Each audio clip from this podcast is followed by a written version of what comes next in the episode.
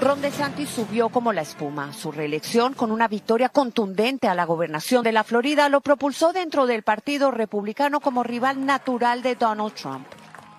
Pero esta tarde, a solo dos días de la primaria de New Hampshire, tras sufrir una estruendosa derrota en Iowa, en donde se esperaba que ganara o diera la pelea, DeSantis tiró la toalla y se alió con Trump.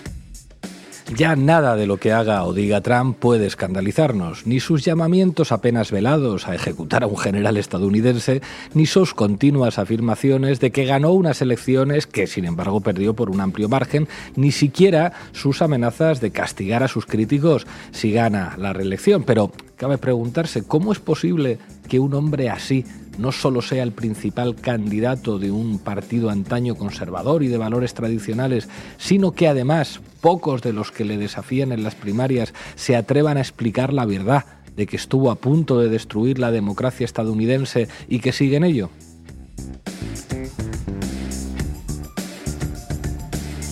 El resumen de las fechorías de Trump está lleno de transgresiones grandes y pequeñas. A lo largo de los años estafó a pequeñas empresas, a fontaneros, a electricistas, incluso a camareras que trabajaban para él negándose a pagar lo que decían que les debía. Utilizó un supuesto fondo de beneficencia, la Foundation Trump, para resolver problemas legales de manera fraudulenta. También está el caso de la Universidad Trump, considerada un fraude por los aspirantes a estudiantes que pagaron muchísimo dinero. Luego están las mujeres, incluso las acusaciones de mujeres que afirman que Trump abusó sexualmente de ellas, no han hecho nada para erosionar su apoyo entre los votantes que se describen a sí mismos como cristianos evangélicos. Cuando un jurado en un juicio por difamación declaró que Trump había cometido abusos sexuales contra la escritora E. Jean Carroll, los abogados del expresidente trataron de que se anulara el veredicto argumentando que Carroll no acusó a Trump de abusos de violación. El juez declaró entonces que el jurado consideró que el señor Trump, de hecho, hizo exactamente eso. En otras palabras, el juez de la demanda civil dijo que Trump violó a Carroll. Lo más inquietante y decepcionante es cuántos millones de personas creen la versión de Trump de los hechos independientemente de las pruebas que se aportan o simplemente no les importa. Bueno, esto lo escribía hace poco Frida Gitis en la web de la CNN. Hoy, en la base, hablamos de Estados Unidos. La base, con Pablo Iglesias, Sara Serrano, Manu Levín e Ina Afinogénova. Bueno, hoy en la base hablamos de Estados Unidos, un año muy importante porque hay elecciones, porque todo apunta a que Trump podría volver a ser el presidente, algo que tendría implicaciones enormes para el conjunto de América Latina, para Europa, para el conjunto del mundo. Hoy vamos a tratar de desentrañar algunas claves. ¿Qué nos tienes preparado, Sara Serrano? Bueno, pues vamos a ver dónde nos lleva el rastro del dinero en las primarias republicanas. Manu Levín, ¿qué has hecho hoy? Bueno, vamos a ver eh, cuál es el pronóstico que al unísono hace ¿no? y la práctica totalidad de los medios de comunicación en España y en el mundo entero. Y vamos a ver también alguna idea que se ha empezado a construir, algún temor que se ha empezado a construir en Estados Unidos sobre cómo podría ser un segundo mandato de Trump. Hoy la comandante Fino Génova tendrá que pilotar un Boeing. ¿Dónde nos lleva? Sí, vamos a ver algunos ejes de la política internacional de Trump en caso de que llegue otra vez a la presidencia. Y hoy vamos a contar con uno de los analistas internacionales de Canal Red. Él viene de Descifrando la Guerra, escribe en Diario Red de vez en cuando también. Eduardo García. Arrancamos, Xavi. La base de datos. Informa Sara Serrano. Adelante, compañera. Bueno, pues camino despejado para Donald Trump a la Casa Blanca o al menos a la victoria de las primarias del Partido Republicano. El alcalde de Miami, Francis Suárez, fue el primero en retirarse tras quedarse fuera del primer debate. Le siguieron el ex vicepresidente Mike Pence, el senador por Carolina del Sur, Tim Scott, el gobernador de Dakota del Norte, Doug Burgum, y el ex gobernador de Nueva Jersey, Chris Christie, que tiraron la, la, toalla incluso mucho antes de que se comenzase a votar. Y tras los caucus de Iowa abandonaron las primarias el ex gobernador de Arkansas, Asa Hutchinson, y el empresario Vivek Ramaswamy. Ahora, la retirada de la candidatura de Ron DeSantis, representante de la ladura del partido, deja vía libre a Donald Trump para ganar la contienda interna de los republicanos. El abandono del gobernador de Florida, que anunció este domingo que daba su apoyo a la candidatura de Donald Trump, se ha producido antes de que se celebrasen unas primarias clave para los republicanos, las del estado de Nuevo Hampshire, al noroeste del país y previstas para el próximo martes. Las cosas no habían empezado demasiado bien para DeSantis. En el estado de Iowa, donde se celebró la primera cita de la contienda republicana, obtuvo el segundo puesto, pero eso sí, a una gran distancia de Donald Trump, concretamente a 30 puntos porcentuales. Y esto a pesar de que Iowa, un estado profundamente conservador y religioso, era un terreno que a priori favorecía a DeSantis. Ahora los sondeos apuntaban a que el gobernador de Florida iba a obtener unos resultados bastante malos en Nuevo Hampshire, donde las encuestas le situaban en tercer puesto por detrás de Trump, pero también de Haley. De hecho, según la última encuesta publicada este domingo por la CNN, la intención de voto con que contaba DeSantis en este estado era del 6% a años luz del 50% de Donald Trump y del 39% de Nikki Haley. Tanto es así que antes de renunciar públicamente a su candidatura, DeSantis ya había dejado de hacer campaña en Nuevo Hampshire.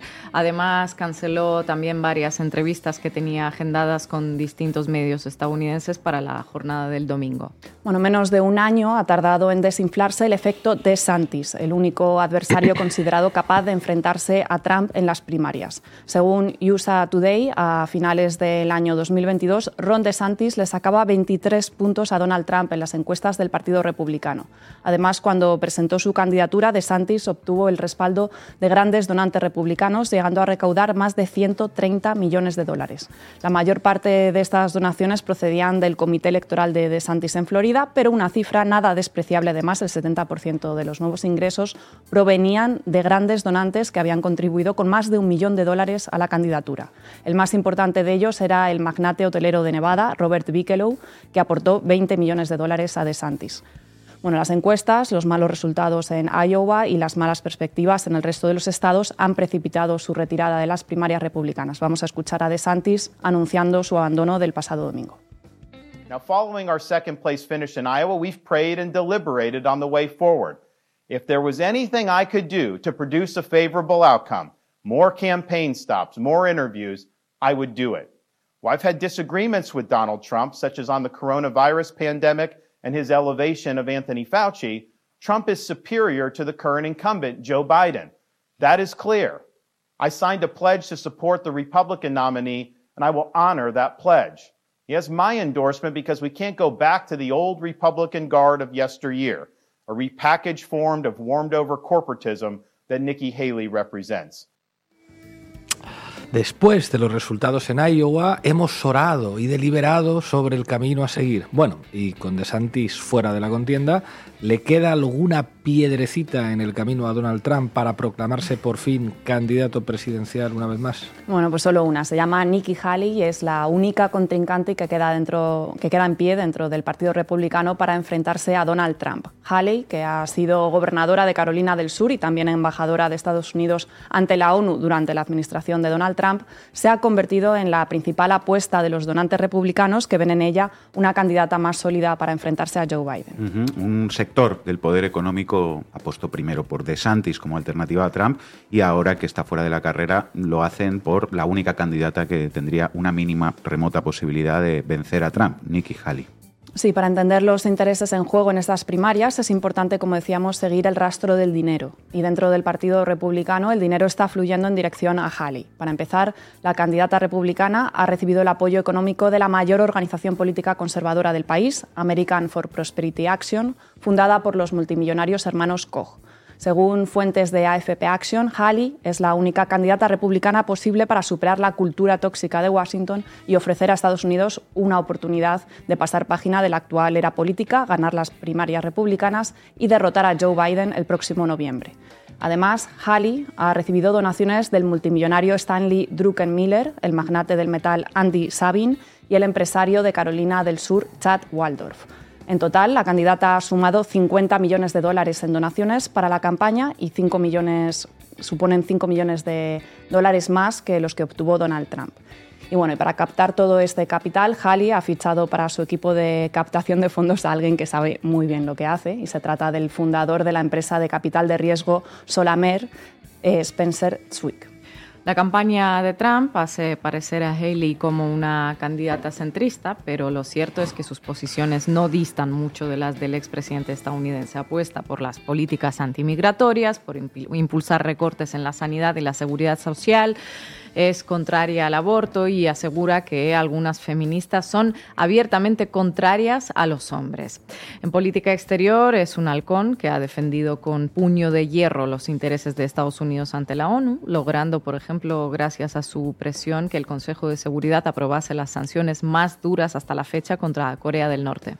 Haley, que se declara una gran admiradora de Margaret Thatcher, que tranquilo me quedo, es además un claro ejemplo de cómo funcionan las puertas giratorias y ha sido acusada de hecho de haberse enriquecido haciendo uso de las conexiones fraguadas a lo largo de su carrera política. Como gobernadora de Carolina del Sur, dio facilidades a Boeing para que invirtiera en el Estado y a cambio acabó formando parte de su consejo de administración.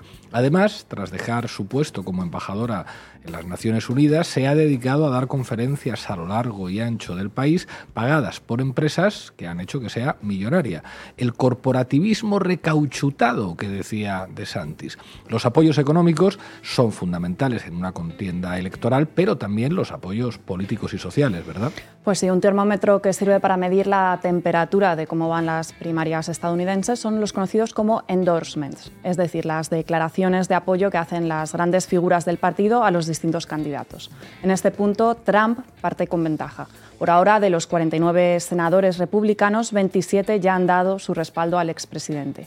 Y si nos fijamos en las últimas encuestas, los resultados de Donald Trump son aplastantes. El promedio de los últimos sondeos realizados revela que Donald Trump obtendría hasta 30 puntos de ventaja sobre Nikki Haley en los estados en los que se han publicado un número suficiente de encuestas. Según los datos, no existe ningún estado más allá de Nuevo Hampshire, donde Haley se queda a 19 puntos de Trump, en el que la distancia baje de los 30 dígitos. Ni siquiera el estado natal de la candidata, Carolina del Sur, donde fue además gobernadora durante dos mandatos seguidos, ofrece perspectivas de victoria para Nikki. Es decir, que por ahora punto para Trump en endorsements dentro del partido, punto para Trump en los sondeos de intención de voto y punto para Haley en recaudación de dinero. La balanza se inclina por ahora en favor del expresidente. En cualquier caso, Nuevo Hampshire es fundamental y es casi seguro que si Trump logra imponerse a Haley este martes, proclamará directamente la victoria en la candidatura republicana.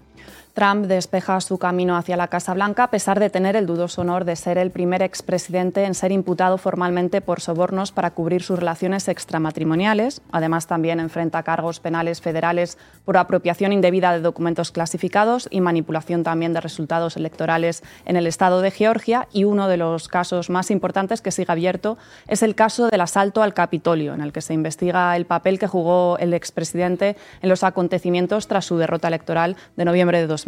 Y a todo esto, mientras tanto, Biden bombardeando Yemen. Quién sabe si pronto también con Pedro Sánchez y militares de nuestro país. Gracias, Sara. A ti. We will drive out the globalists. We will cast out the communists, Marxists, and fascists. We will throw off the sick political class that hates our country. We will rout the fake news media. We will defeat crooked Joe Biden. And we will drain the swamp once and for all. Mátame, camión. Manu Levin. La primera como tragedia, la segunda como farsa. Dale, Xavi. Y la tercera... Titulares al banquillo. El análisis mediático de Manu Levin. Dale al play, porfa, del tirón. Donald Trump tiene el camino cada vez más despejado para ser candidato republicano a la Casa Blanca y visto lo visto, para ser presidente de Estados Unidos, one more time. One more time. Hoy toda la prensa al unísono, tanto española como extranjera, aunque con distintos matices que ahora veremos, asume que Donald Trump será el candidato del Partido Republicano de cara a las elecciones presidenciales de noviembre. Veamos en primer lugar los diarios españoles y después vamos a fijarnos, si os parece, en la prensa estadounidense. Hay en primer lugar, en la prensa española, algunas piezas que dejan una puerta un poco entreabierta a una posible sorpresa. Por ejemplo, el diario.es, New Hampshire, la última oportunidad de Nikki Haley para frenar a Trump en las primarias. Otra del diario.es. ¿Qué resquicios quedan para que Trump no sea el candidato republicano tras su aplastante victoria en Iowa? El Post. Primarias republicanas de Nuevo Hampshire. ¿Todo ganado para Trump o esperanza para Haley? Y una más, la sexta. Nikki Haley, el último escollo de Trump en la batalla por liderar el Partido Republicano tras la renuncia de DeSantis. DeSantis ya ha anunciado su renuncia y su apoyo a Trump. Ahora el expresidente y Haley se medirán en New Hampshire, el estado natal de la ex embajadora, y donde las encuestas vaticinan una victoria arrolladora de Trump lo que probablemente condenaría la campaña de Halley al fracaso. Última oportunidad, último escollo, resquicio, esperanza son las palabras clave de estos titulares que aunque efectivamente sugieren que todavía habría alguna posibilidad, lo hacen con un lenguaje bastante claro respecto a las casi nulas posibilidades que existen a día de hoy de que el candidato republicano sea un ser humano distinto a Donald Trump. Y ojo porque la mayoría son aún mucho más explícitos. Por ejemplo, Cadena Ser. Ron DeSantis se retira de las primarias republicanas y deja la vía libre a Trump. Titular casi idéntico en el español, lo cual habla de que esto se ve igual desde la derecha que desde la progresía mediática. Ron DeSantis abandona las primarias republicanas tras su decepción en Iowa y deja vía libre a Trump. Y el español añade un elemento más que apunta en esa misma dirección. Dice, el magnate ha rehuido los debates celebrados hasta la fecha, dado que su ventaja es tan amplia que nada tiene que ganar en ellos. Negarse a celebrar debates, un signo de fortaleza y una táctica que es típica de quien se ve ganador de un proceso electoral y por lo tanto no tiene necesidad de arriesgar nada, a diferencia de quien parte de una posición perdedora que necesita, como sea, meter todos los goles posibles en un debate televisivo. Efectivamente, más titulares que dan por hecha la nominación de Trump. El país Trump saborea ya su nominación como candidato republicano tras la retirada de DeSantis. El expresidente va muy por delante en las encuestas en Nuevo Hampshire, pese a ser el estado más favorable para Nikki Haley. Más, el confidencial, noticia de hoy mismo. No hace falta esperar a julio. La última bala contra Trump puede esfumarse este martes. Tras la salida de Ron DeSantis, Nikki Haley es la única que puede evitar que Trump sea el candidato republicano, pero desde que comenzó el año no se ha elaborado una sola encuesta en el país norteamericano que no otorgue al menos 50 puntos de ventaja al expresidente sobre Haley a nivel nacional. Una victoria suya en la convención republicana del próximo 15 de julio, por lo tanto, es altamente improbable, pero pronto puede convertirse en prácticamente imposible. Las primarias del Partido Republicano acaban de empezar, pero a la vez se encuentran a punto de concluir, dice el confidencial. El independiente una más, la casi inevitable nominación de Trump, dice el titular. Es decir, que tenemos a prácticamente toda la prensa al unísono pronosticando un paseo militar de Donald Trump hacia el liderazgo republicano. Un paseo militar con salvas, música marcial y marcha y lluvia de pétalos, en fin. Coincidencia absoluta en dar a Trump por ganador de la interna del Partido Republicano. Y veamos ahora, os lo adelantaba antes, un pequeño matiz que sí se puede detectar aquí y que no es menor. Fijaos, dice el Independiente que todo indica que Trump será nominado por el Partido Republicano, a quien solo podría parar que los casos pendientes en Colorado y Maine, pendientes de la decisión del Supremo, le prohíban presentarse en esos dos estados y otros se animen a seguir esa estela. Solo así el Partido Republicano se echaría atrás. El Partido Republicano se echaría atrás. Pero aún así Trump se presentaría como independiente, dice el independiente. En otras palabras, este diario siembra la posibilidad de que el propio Partido Republicano rechace la candidatura de Trump en el caso de que los tribunales de varios estados se pronuncien en contra de la candidatura del expresidente. Y algo similar decía ayer mismo también el diario macrista La Nación de Argentina. Donald Trump busca en New Hampshire otro triunfo que lo corone como líder indiscutido de los republicanos. Una nueva victoria reafirmaría su carácter de jefe absoluto del Partido Republicano. Nikki Haley y el establishment republicano van por una hazaña que prácticamente nadie cree posible. Insiste en esto la nación. Dice, para Haley y el establishment republicano, New Hampshire representa la batalla final, el último intento por detener a Trump.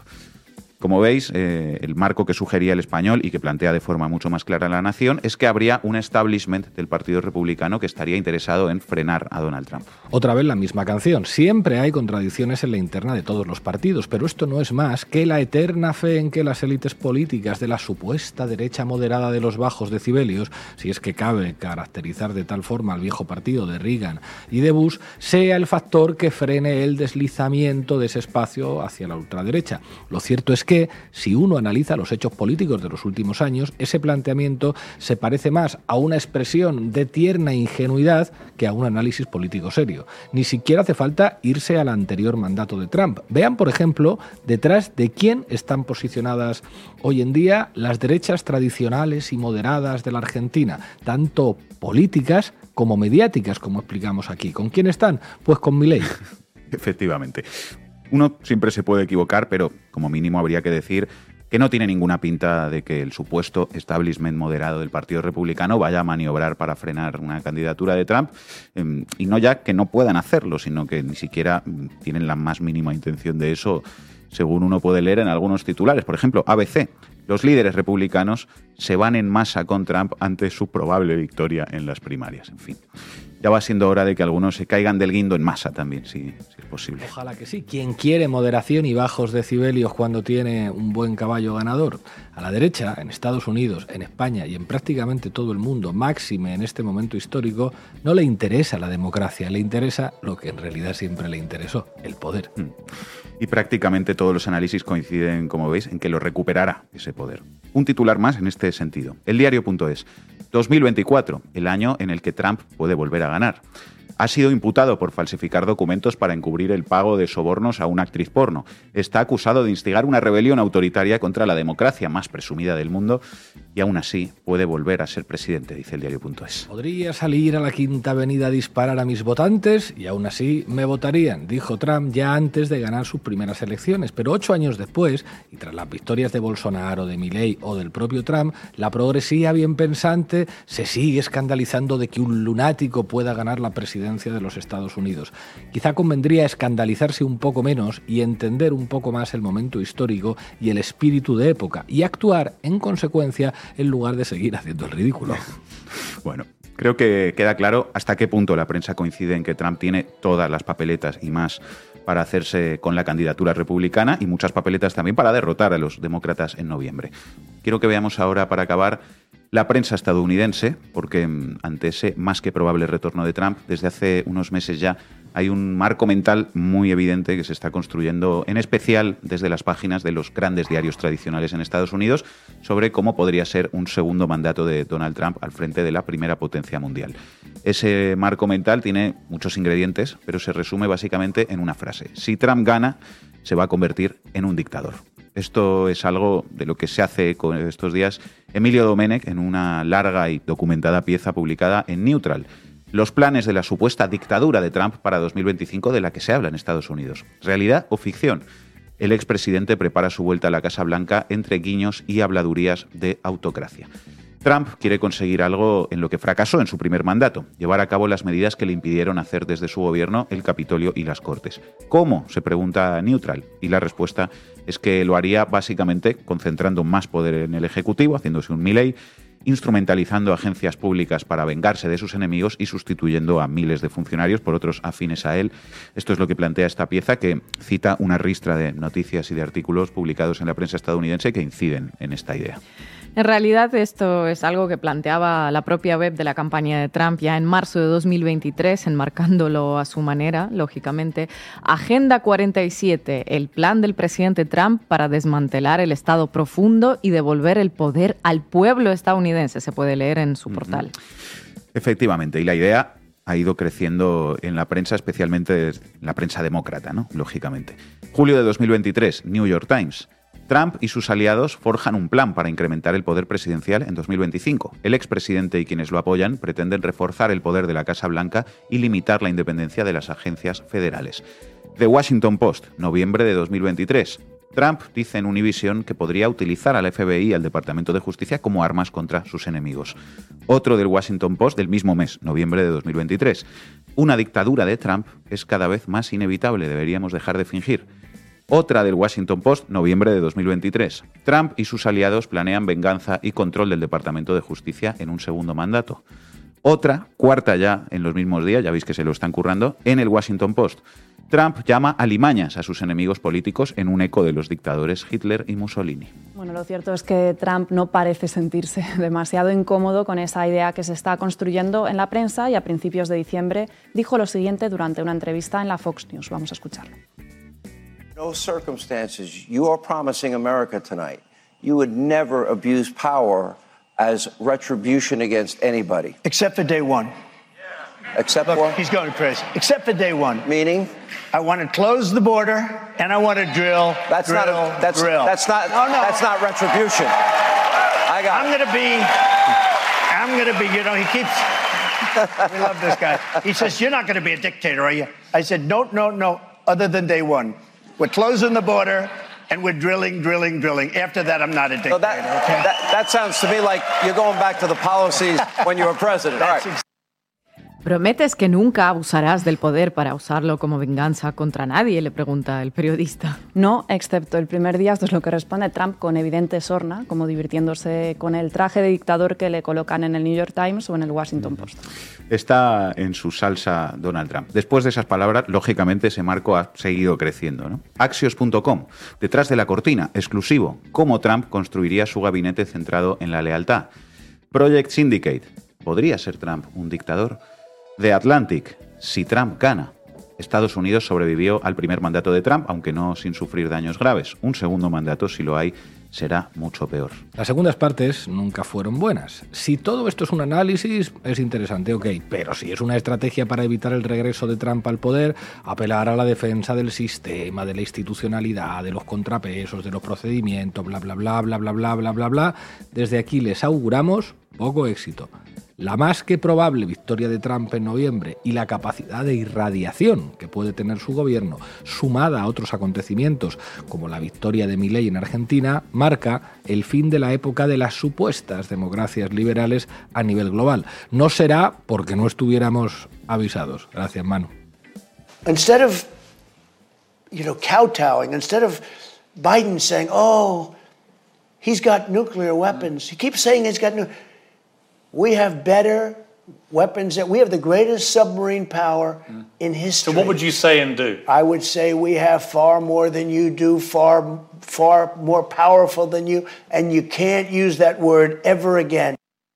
We have more than you. Go ahead. Larga. Vamos. ¿Para qué me invitan? El análisis internacional de Ina Afinogénova. El regreso de Trump ha sido uno de los temas que la élite global trató durante el foro económico de Davos la semana pasada. Decía Bloomberg que los poderosos estaban evaluando los riesgos de su eventual retorno a la Casa Blanca. El vicepresidente del fondo buitre BlackRock, Philip Hildebrand, lo consideró un desafío fundamental para Europa luego de que la presidenta del Banco Central Europeo, Christine Lagarde, advirtiese de lo mismo. Un nuevo mandato de Trump es una amenaza para el mundo. Bueno, a diferencia de un nuevo mandato de Biden, que con ese todo all right. Con ese algo mejor en los temas del clima y en lo referente a las políticas comerciales, que es lo que destacó Lagarde refiriéndose a los riesgos que representa Trump. Tampoco nos vamos a poner a pensar ahora en guerras ni en la amenaza que supone para el planeta el hecho de que los gobiernos de Estados Unidos, ya sean republicanos o demócratas, las apoyen o las patrocinen por todo el globo. Bueno, vale. El negacionismo del cambio climático de Trump y el retorno de las guerras arancelarias es lo que parece que le preocupa más a las élites globales. Claro, lo que pasa es que no es lo único que, con lo que el mundo va a tener que lidiar en caso de que este señor vuelva.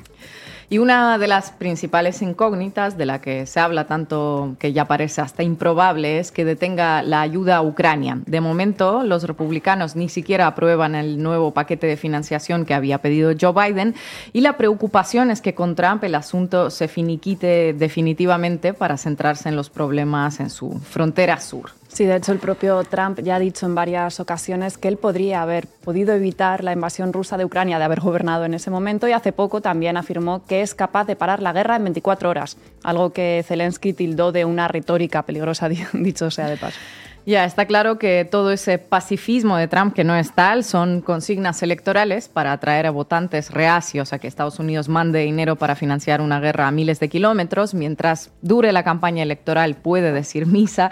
La realidad poco tendrá que ver con lo que va soltando ahora y desde luego y lamentablemente la guerra no se va a detener ni en 24 horas tras el regreso de Trump, ni en meses, por lo que sabemos ahora mismo. Tanto la OTAN como Rusia se preparan para una confrontación de como mínimo dos años más. El gasto en defensa aumenta y hay algunas voces que proponen buscar un mecanismo legal para confiscar e entregar a Ucrania las reservas de Rusia en el extranjero que fueron congeladas al inicio de la invasión. Estamos hablando de unos 300 mil millones de dólares colocados en bancos internacionales que reclama Kiev y cuya confiscación sentaría todo un precedente. A ver qué países se van a atrever a guardar su dinero en bancos fuera después de que se demuestre que por ley se lo pueden entregar a otro. La clave es que incluso si Trump disminuye el monto de ayuda a Ucrania o si la llega a paralizar, ya se están buscando maneras para seguir financiando a Kiev o bien lo asumirán Alemania, los países escandinavos, Reino Unido, que hace poco le ha dado unas garantías de seguridad a Ucrania, unas garantías bastante indefinidas, pero garantías al fin y al cabo, o el resto de la Unión Europea o bien la propia Rusia. Para la guerra siempre se encuentra dinero.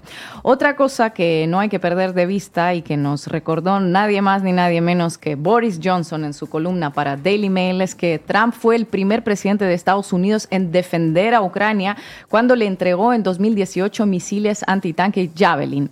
Eso le hace a Boris Johnson dudar de que Trump deje a Ucrania sin recursos. Sí, pero el artículo dice en el titular que la presidencia de Trump puede ser lo que el mundo necesita en este momento. Ojo que la percepción de Boris Alexander Johnson sobre lo que el mundo necesita en este momento puede contradecir a la mera continuidad de ese mundo. Teniendo en cuenta los precedentes, el amigo Boris perfectamente puede pensar que el mundo, exceptuando Estados Unidos y Reino Unido, puede necesitar un buen meteorito.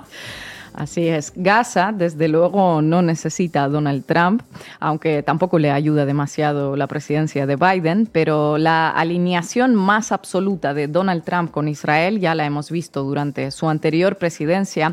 Solo recuerden el acuerdo del siglo del conflicto entre Israel y Palestina que presentó en compañía de Netanyahu en 2020, un plan de dos estados que dividía a Palestina en una serie de islotes eh, separados entre sí y conectados por carreteras controladas por las fuerzas israelíes y dejaba todos los territorios ocupados ilegalmente a Israel.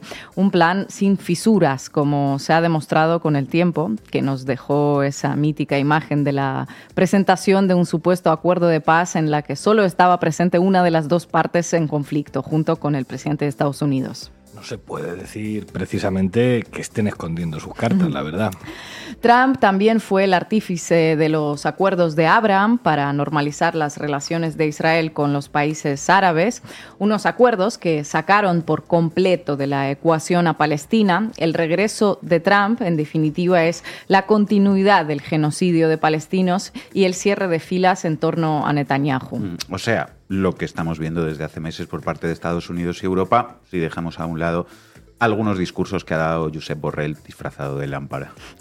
Y finalmente, un último eje de su política que no podemos dejar afuera, América Latina.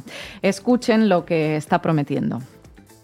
To stop the deadly drugs that are poisoning our people, I will deploy U.S. Navy to impose a full fentanyl blockade on the waters and the region where they're coming in through certain channels. They're coming overland. They're coming any way they want to come.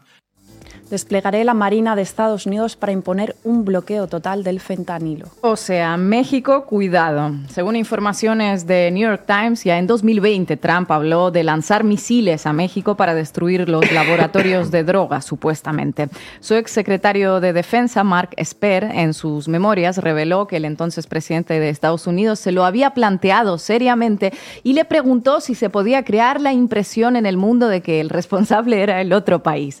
A Esper le pareció absurdo, pero esa idea la retomaron algunos senadores republicanos unos años después. En nuestra edición de Cafeína de hace unos meses sobre el fentanilo, les contamos los detalles de sus propuestas que parecen una completa locura, pero que van tomando forma con el tiempo. De hablar de misiles, según New York Times, pasaron a barajar una intervención militar por la frontera sur. La guerra contra los cárteles la llamaron. Y en México, cuando llegue Trump, también habrá un nuevo gobierno. México tan lejos de Dios, pero tan cerca de los Estados Unidos. Y quien espera como nadie el regreso de Trump es nuestro primer presidente liberal libertario del mundo, Javier Milei. Trump ya le ha dado alguna que otra palmadita en la espalda durante su campaña electoral y hace tres días dijo que espera ayudarle a hacer Argentina grande de nuevo.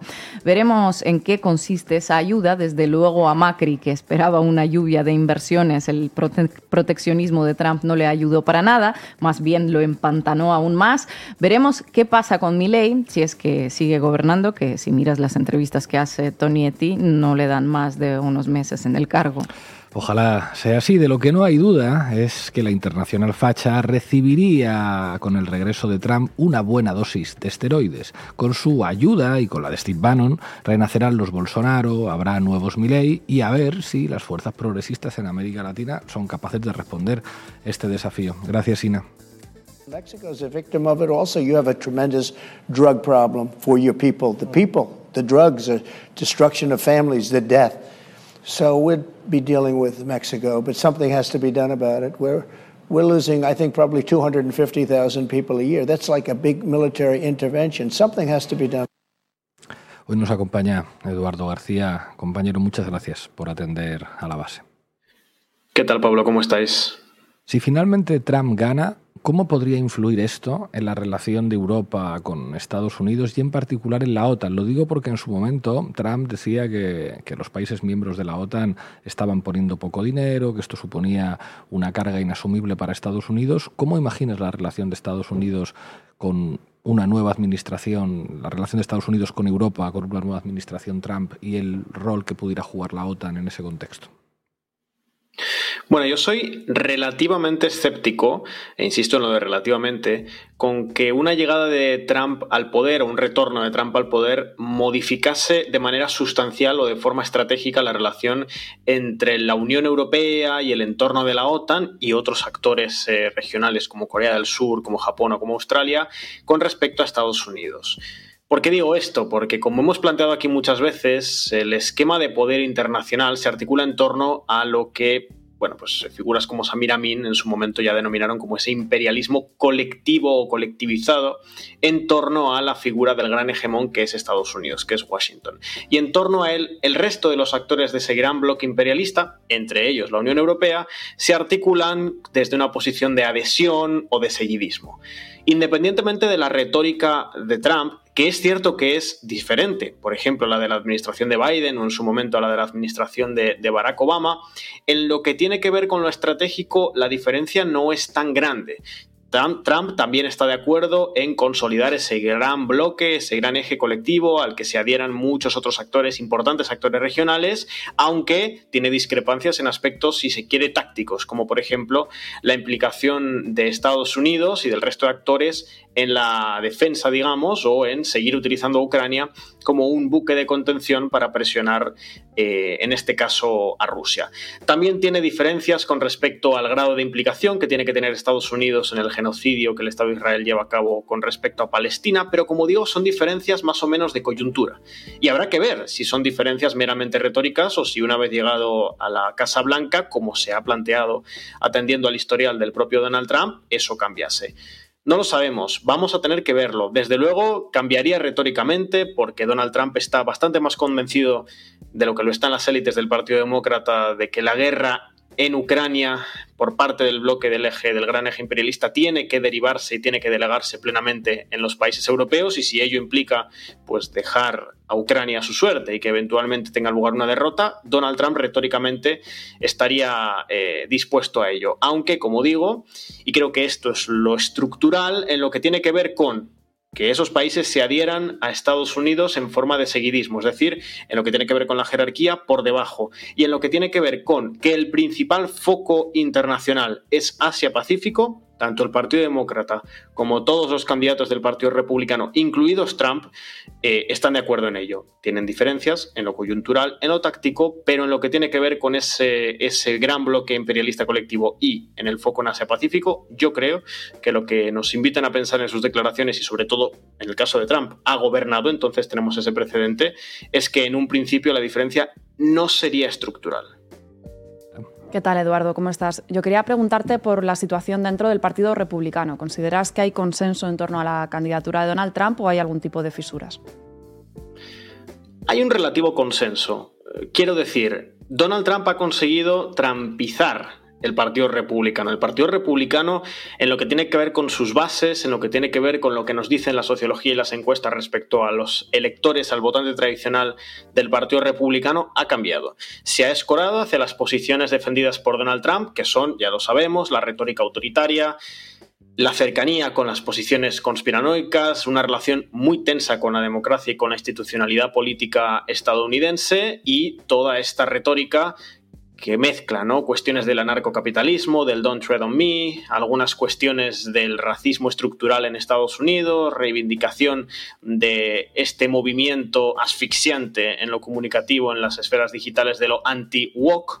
Bueno, todo eso está instalado en el Partido Republicano y es, según marcan todas las encuestas, las principales tendencias que existen hoy tanto en la militancia como en los electores del Partido Republicano. Ahora bien, que exista un relativo consenso con respecto a muchas de las tesis de Donald Trump no significa que haya un consenso pleno con respecto a la figura de Donald Trump. En primer lugar, porque hay algunas dudas en ciertos sectores y esto hay algunas encuestas que lo muestran, yo creo que no son la mayoría, pero las hay de que Donald Trump podría incluso llegar a perder en unas elecciones contra Joe Biden. Por el momento sería favorable a una victoria de, Donald Trump, pero es cierto que no sería una victoria contundente.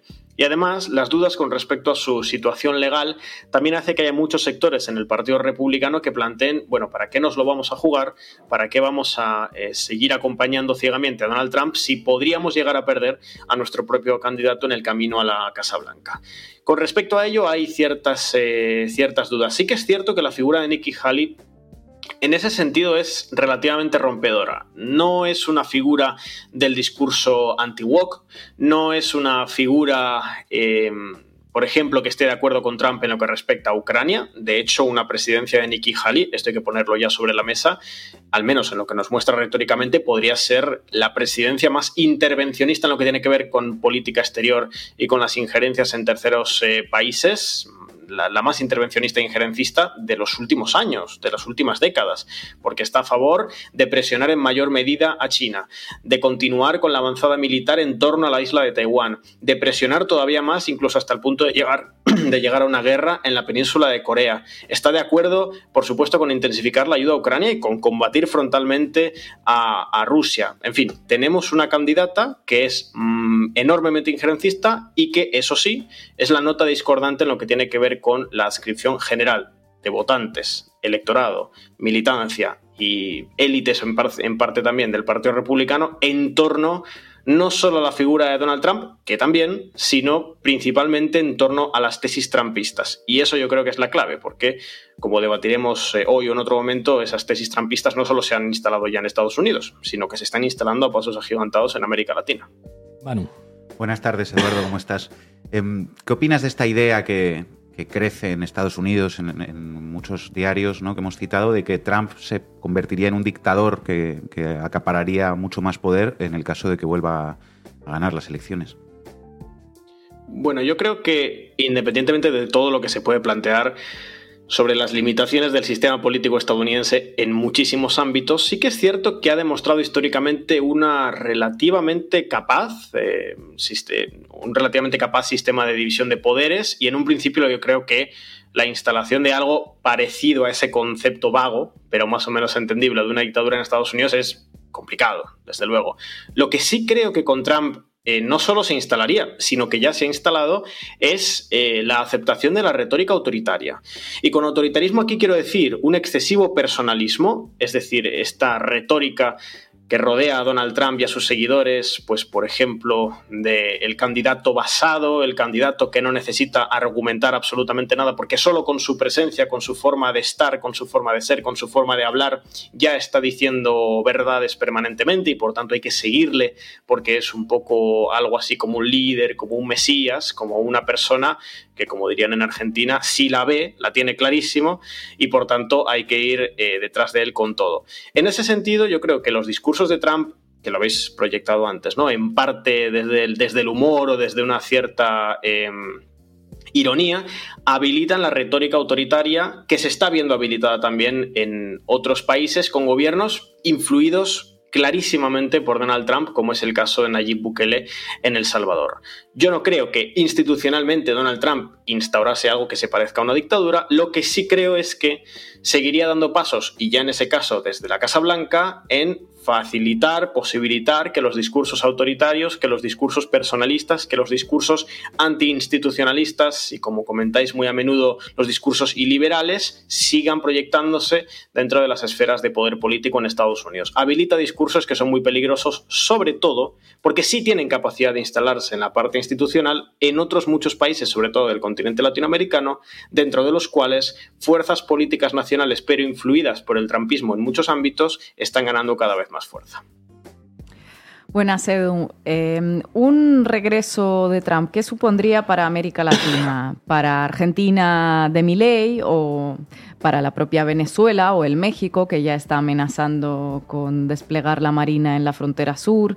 Eh, ¿Qué habría que esperar a esos países? Bueno, Trump en 2020 despidió su presidencia con sanciones a Nicaragua y a Cuba. Fue una de las, o con nuevas sanciones contra Nicaragua y Cuba. Fue una de las últimas cositas que hizo antes de dejar la Casa Blanca. Y es cierto que su retórica, por ejemplo, con respecto a Venezuela ha sido durísima, pero hay que tener en cuenta también que esta cuestión de las sanciones contra países eh, de izquierdas en América Latina, la presión diplomática, bueno, el considerar América Latina como el patio trasero en lo político, en lo diplomático y, por supuesto, en lo económico, que es lo más importante en este caso, está presente en todos los gobiernos, por ahora eh, en Estados Unidos en los últimos tiempos. Estuvo presente, por supuesto, con Trump, pero es que está presente también con Biden y estuvo presente con Obama. En lo que tiene que ver entonces con la relación estructural con el continente, no sé si habría diferencias sustanciales con respecto al resto de gobiernos eh, norteamericanos estadounidenses que, como sabemos, han priorizado los intereses de sus grandes capitales con respecto a la extracción de recursos en América Latina. Lo que sí puede pasar, y esto me parece que es el fenómeno político más importante no solo en este aspecto, sino en todo lo que tiene que ver con los últimos años en la región, es uno de los fenómenos a los que más seguimiento estamos haciendo, al menos en Descifrando la Guerra, es la consolidación de un nuevo bloque de las nuevas derechas radicales, que son latinoamericanas porque tienen particularidades propias nacionales y regionales, pero que están conectadas con el trumpismo de manera clara. Lo hemos visto con el vínculo de, de Donald Trump con respecto a Javier Milei. Es un vínculo personal, es un vínculo ideológico. Por tanto, es la consolidación de un bloque ideológico, un bloque político del mal, si se quiere, que va ganando paso en algunos eh, países en América Latina y que se relaciona con la institucionalidad estadounidense en los términos en los que siempre los gobiernos de derechas latinoamericanos lo han hecho, ¿no? Pues subordinación, venta de activos estatales, etcétera. Pero que además en el plano político e ideológico se relacionan con Donald Trump en particular de una forma muy específica, que es siguiendo las tesis trampistas, acomodándolas a los contextos nacionales y aplicándolas en las instituciones de los distintos países de América Latina. La relación que Donald Trump tiene ahora mismo con Javier Milei ya la vimos en su momento con Jair Bolsonaro y sería esperable que eventualmente la llevase a cabo también con otros gobiernos en la región. Hemos dicho el de Bukele, pero vamos a ver, por ejemplo, si en Chile no tenemos, esperemos que no, ¿no? Pero si en Chile no tenemos un gobierno de derecha radical en no mucho tiempo, vamos a ver si no lo tenemos, eh, por ejemplo, en Bolivia, vamos a ver si no lo tenemos en Perú, vamos a ver eh, cómo evoluciona el actual gobierno de Ecuador. Bueno, todos estos actores son actores que de una u otra forma han mostrado simpatías y cercanías retóricas y, de agenda con respecto a Donald Trump. Y ese enlace, si se quiere, ideológico que tienen entre Trump y todos estos actores políticos nacionales, luego juega un papel importante en la consolidación de dinámicas de explotación norte-sur que son previas a Donald Trump, pero que se cronificarían, se podrían cronificar en el tiempo si Trump llega a la Casa Blanca y efectivamente consolida, como hemos dicho, este bloque ideológico con estos actores nacionales que son subordinados, que quieren ser subordinados y que efectivamente aspiran a subordinar a su país, a Estados Unidos. Muchísimas gracias, Eduardo García, por eh, conectar una vez más con la base. Hasta pronto. Hasta pronto, chicos. Cuidaos. Bueno, llegamos al final. Vamos a terminar con un temazo de los Rolling Stones. Simpatía por el diablo. Hasta mañana.